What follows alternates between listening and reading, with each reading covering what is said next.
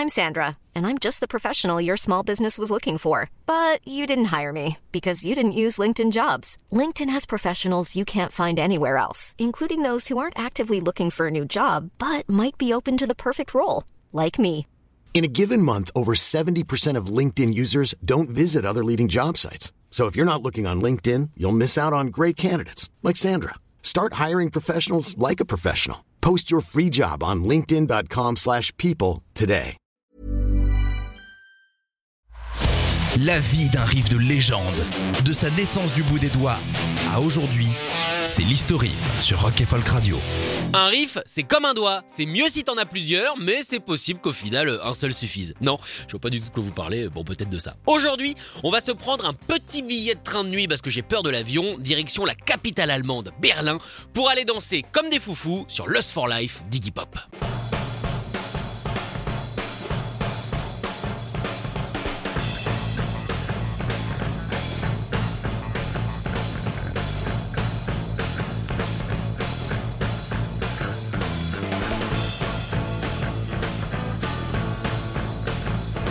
Et on dodeline déjà de la tête. Sorti en octobre 1977, ce classique très dansant se trouve sur le deuxième album solo d'Iggy, L'homme qui ne connaissait pas les t-shirts. Et en même temps avec ce corps, euh, quelque part ça se comprend. Cet album éponyme, ou cette chanson euh, éponyme à l'album, hein, ça c'est selon, ça vous regarde, est la suite de la collaboration étroite entre Pop et Bowie. Collaboration qui avait commencé, souvenez-vous, en 1972 avec le fameux Repower. Depuis, les deux ne se sont jamais vraiment lâchés, quoi, des, des bons petits copains.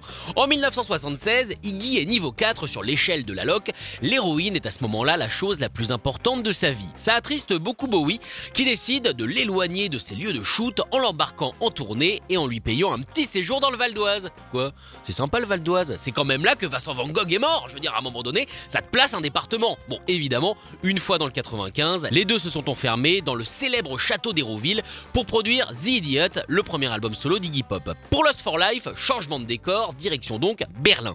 Les deux vont vivre dans le même immeuble et bosser les 9 chansons qui composeront cet album. Lust for Life, évidemment, on en parle aujourd'hui, mais aussi Tonight ou encore The Passenger.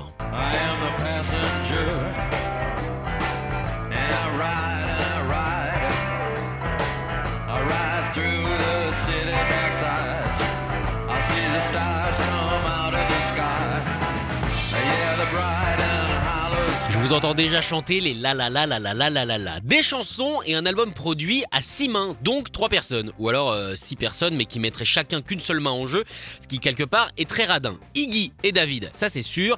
Mais le trio est complété par Colin Thurston. Les trois vont se faire appeler les Bellway Bros, nom de la dernière chanson d'Unky Dory. Voilà, un petit historique comme ça, c'est cadeau. Hors du studio, Bowie et Iggy avaient un rituel immuable.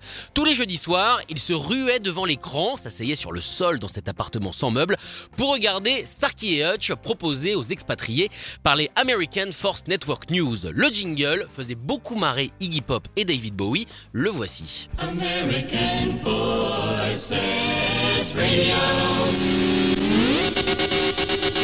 AFN Berlin started broadcasting at noon on the 4th of August 1945. Alors avant le monsieur qui parle, vous avez entendu un petit ta ta ta ta ta ta ta. Et figurez-vous que c'est ce qui va servir de base à ce monstre qui est devenu Lust for Life. Après s'être bien marré, Bowie s'est saisi d'un ukulélé qui appartenait apparemment à son fils, pourquoi pas, et a reproduit le jingle. Et paf, on avait presque Lust for Life. Oui, je sais, on est d'accord. Bowie et ukulélé dans la même phrase, bah c'est quelque chose d'assez violent. Je suis désolé pour ça.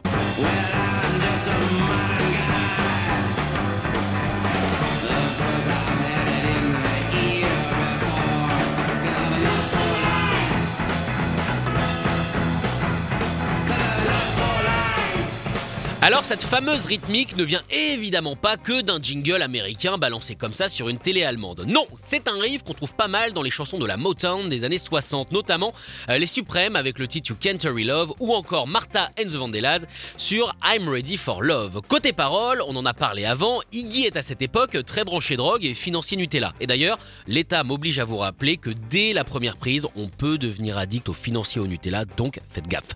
Cette chanson parle donc de cette lutte contre ces addictions Deux inspirations pour ça, deux bouquins même. Le ticket qui explosa de William S. Burroughs et une autobiographie de Vincent Van Gogh qui clairement est partout dans cette chronique. Le Val d'Oise et le bouquin, c'est dingue.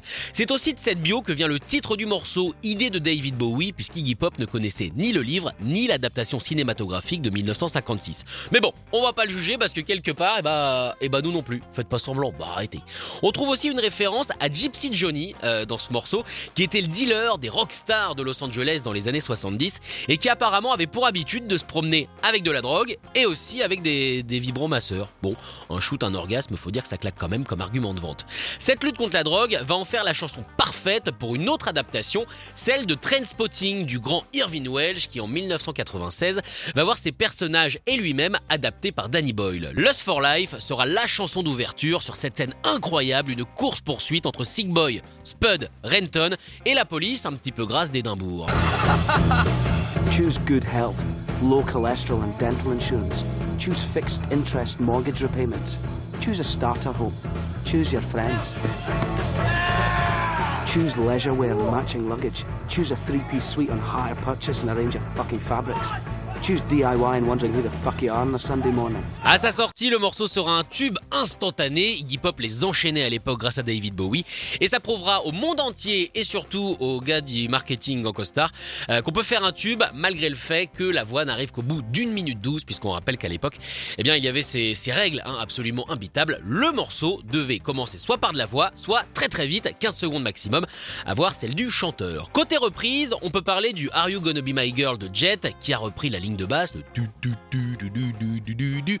Mais bon, comme on l'a vu un petit peu plus tôt, elle ne sort pas des mains de Bowie ou d'Iggy, donc ça compte pas. On va plutôt s'intéresser à celle proposée par Tom Jones, qui pour euh, bien cette version s'est fait backing bandé par les Pretenders de Chrissy Hines. Here comes Johnny yet again with the liquor and drugs and a flush machine. He's gonna do another strip tease. Ah, hey Oh, cette voix incroyable. Hanley, l'américaine, on a aussi fait une version très sautillante, donc euh, bah, je vous propose de sautiller. Allez-y, je vous regarde. Oh, beau sautillage.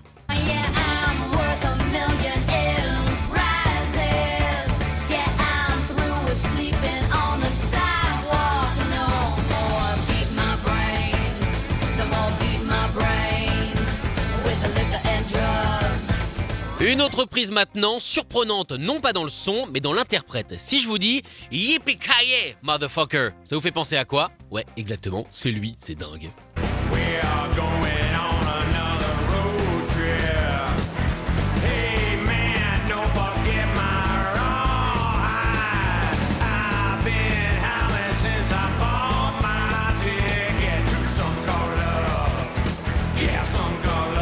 Alors je sens que tout le monde n'a pas la bonne réponse, c'est Bruce Willis, hein, pour tous ceux qui n'auraient pas vu les Die Hard, et qui du coup devraient se dépêcher de voir les Die Hard. Non parce qu'il faut pas déconner à un moment donné. euh.